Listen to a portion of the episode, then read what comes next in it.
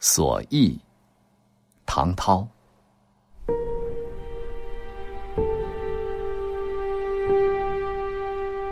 鲁迅先生有两句诗：“横眉冷对千夫指，俯首甘为孺子牛。”这是他自己的写照，也是他作为一个伟大作家的全部人格的体现。当我还不曾和他相识的时候，时常听到有人议论他。鲁迅多疑，有些人还绘声绘色，说他如何世故，如何脾气大，爱骂人，如何睚眦必报。总之，鲁迅是不容易接近的，还是不去和他接近好。中国有句成语，叫做“众口铄金，积毁销骨”，一次一次的造谣诽谤，也可以将真相埋没。我于是相信了，不敢去接近他。不过也曾有过一个时期，的确很想见见鲁迅先生。一九三三年至一九三四年之间，鲁迅先生经常在《申报》副刊《自由谈》上写稿，攻击时弊。为了避免反动派的检查，他不断更换笔名。我当时初学写作，也在这个副刊上投稿，偶尔写些同类性质的文章。我的名字在文艺界是陌生的，由于产量不多，自由谈以外又不常见，那些看文章专靠嗅觉的人就疑神疑鬼，妄加揣测起来，以为这又是鲁迅的化名。他们把我写的文章全都记在鲁迅先生的名下，并且施展巴尔狗的伎俩，指桑骂槐，向鲁迅先生呜呜不已。自己做的事情怎么能让别人去承担责任呢？我觉得十分内疚，很想当面致个歉意，但又害怕鲁迅先生会责备我，颇有点惴惴不安。正当想见而又不敢去见的时候，由于一个偶然的机缘，我却不期而遇的误见了鲁迅先生。互通姓名之后，鲁迅先生接着说。唐先生写文章，我替你在挨骂哩。一切都在意料之中，一切又都出于意料之外。我立刻紧张起来，暗地里想，这回可要挨他几下了。心里一急，嘴里越是结结巴巴。鲁迅先生看出我的窘态，连忙调转话头，亲切地问：“你真个姓唐吗？”真个姓唐，我说，哦哦，他看定我，似乎十分高兴。我也姓过一回唐的，说着就呵呵的笑了起来。我先是一怔，接着便明白过来了，这指的是他曾经使用唐四这笔名，他是的确姓过一回唐的。于是我也笑了起来，半晌疑云。很久以来，在我心头积极起来的疑云，一下子全都消尽散绝了。从那一次和以后多次的交谈中，鲁迅先生给我的印象始终是平易近人。他留着浓黑的胡须，目光明亮，满头是倔强的一簇簇直竖起来的头发，仿佛处处在告白他对现实社会的不调和。然而，这并不妨碍他的平易近人，能增才能爱，或者倒可以说，恰恰是由于这一点，反而更加显得他的平易近人了吧？和许多伟大的人物一样，平易近人正是鲁迅先生思想成熟的一个重要的标志。对待青年，对待在思想战线上一起作战的人。鲁迅先生是亲切的、热情的，一直保持着平等待人的态度。他和青年们谈话的时候，不爱使用教训的口吻，从来不说“你应该这样，你不应该那样”一类的话。他以自己的行动，以有趣的比喻和生动的故事，做出形象的暗示，让人体会到应该这样，不应该那样。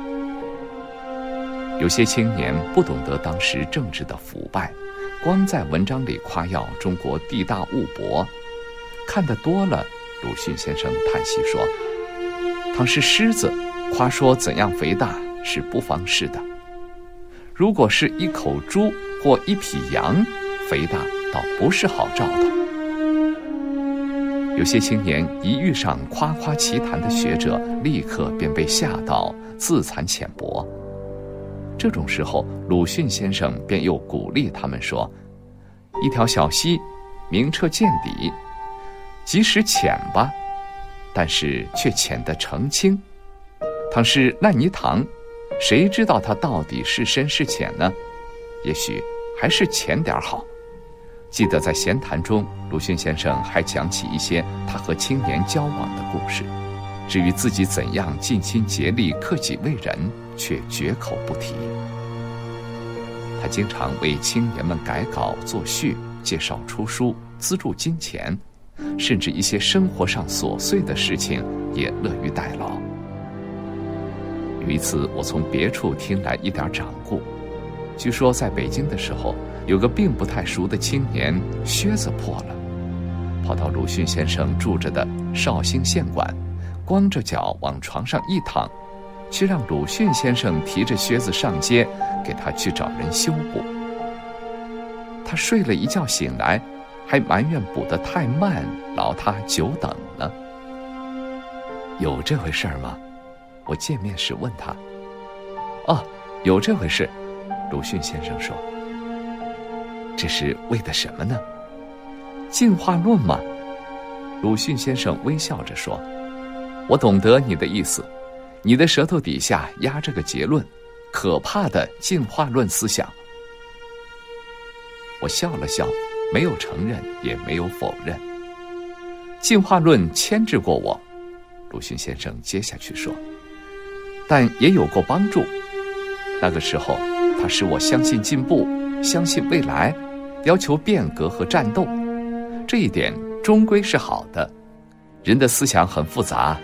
要不然，你看，现在不是还有猴子吗？嗯，还有重置。我懂得青年也会变猴子、变重置，这是后来的事情。现在不再给人去补靴子了。不过我还是要多做些事情。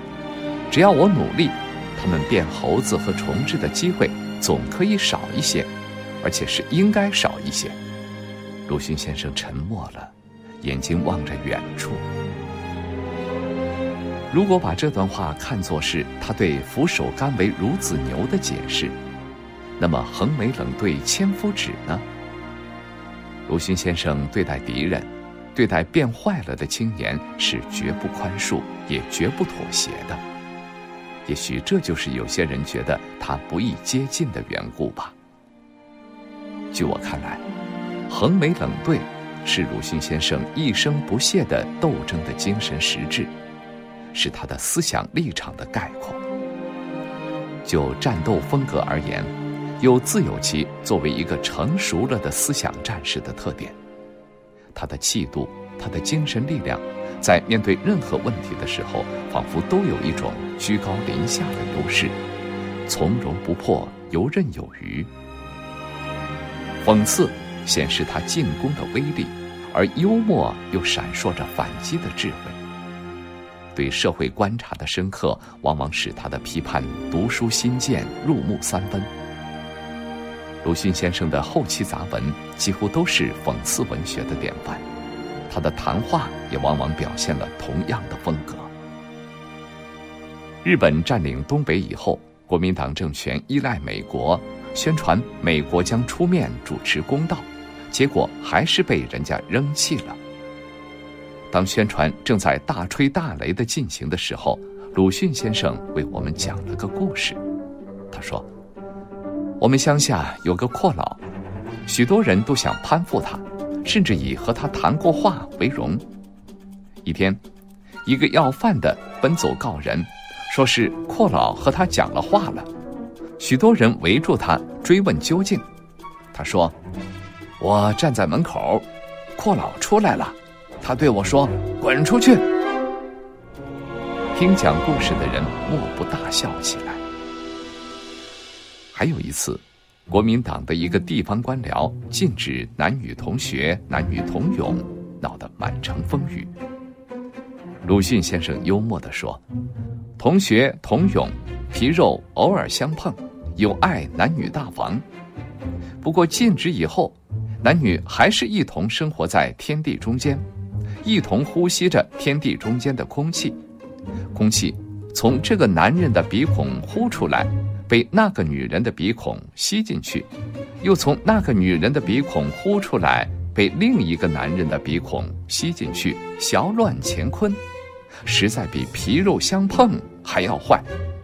要彻底划清界限，不如再下一道命令，规定男女老幼、诸色人等一律戴上防毒面具，既禁空气流通，又防抛头露面，这样。每个人都是诺诺，我们已经笑不可养了。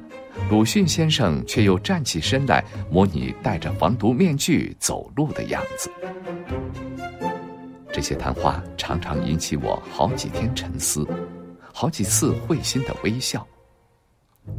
我想，这固然是由于他采取了讽刺和幽默的形式，更重要的，还因为他揭开了矛盾。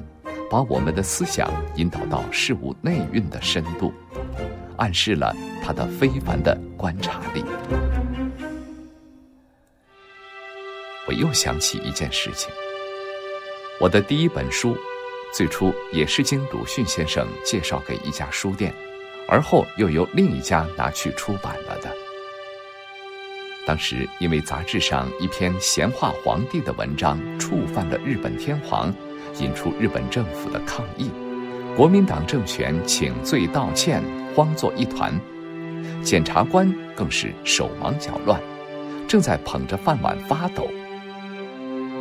书店把我的原稿送去审查，凡是涉及皇帝的地方，不管是中国的还是外国的，从秦始皇到溥仪，从凯撒到路易十六，统统都给打上红杠子，删掉了。好几处还写着莫名其妙的批语。我一时气急，带着发还的原稿去见鲁迅先生，把这些地方指给他看。哦，皇帝免官了，鲁迅先生说：“您看，还给我加批呢。强不知以为知，见骆驼就说马种背。我真不懂得他们为什么要讲这些荤话。骗子的行当。”鲁迅先生说：“总要干得像个骗子呀。其实他们何尝不知道是骆驼？不过自己吃了《神医经》里说的鹅兽的肉，从此非说谎不可。这回又加上神经衰弱，自然就满嘴荤话了。”鲁迅先生站起身，在屋子里踱了几步，转身扶住椅背，立定了。要是书店愿意的话，他说。我看，倒可以连同批语一起印出去。过去有钦定书，现在来他一个官批集，也给后一代看看，我们曾经活在什么样的世界里。还要让他流芳百世吗？这是官批本，鲁迅先生认真的说。你就另外去印你自己的别集。快了，一个政权到了对外屈服、对内束手。只知道杀人放火、禁书掳钱的时候，离末日也就不远了。他们分明地感到，天下已经没有自己的份儿，现在是在毁别人的、烧别人的、杀别人的、抢别人的。越是凶，越是暴露了他们悲切和失败的心理。听着鲁迅先生的谈话，昏沉沉的头脑清醒过来，我又觉得。精神百倍了。在苦难的梦魇一样的日子里，鲁迅先生不止一次的给我以勇气和力量。他的深刻的思想时时散发出犀利的光彩，说话时态度镇静、亲切而又从容，使听的人心情舒畅，真个有如坐春风的感觉。如坐春风。哦，让人开怀、令人奋发的春风啊！每当这种时候，我总是一面仔细地吟味着每句话的含义，一面默默地抑制着自己的感情。不然的话，我大概会呼喊起来。真的，站在鲁迅先生面前，我有好几次都想呼喊，我想大声呼喊：“我爱生活，我爱一切正义和真理。”